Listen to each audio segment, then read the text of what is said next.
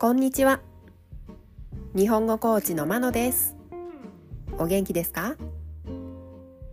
このポッドキャストでは日本語のいろいろな表現を紹介します。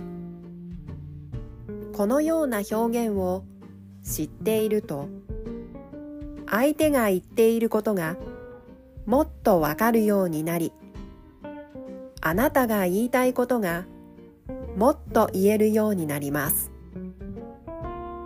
今週は敬語を紹介します。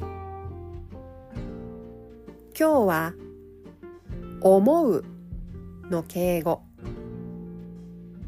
存ずるです。存ずるは自分が思う場合に使います。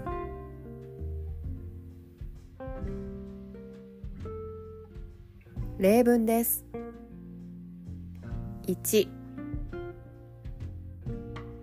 お忙しいとは存じますがご連絡をお待ちしております。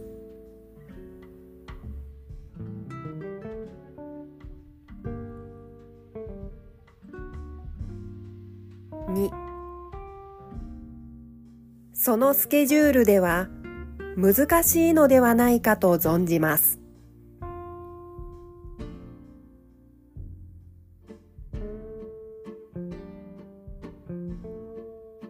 3ご協力いただき大変ありがたく存じます。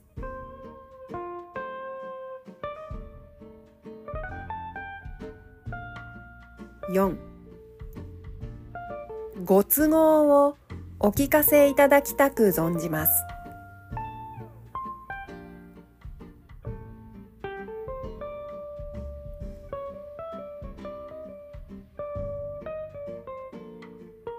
いかがでしたか？来週も敬語を紹介します。では今日はこの辺で。さようなら。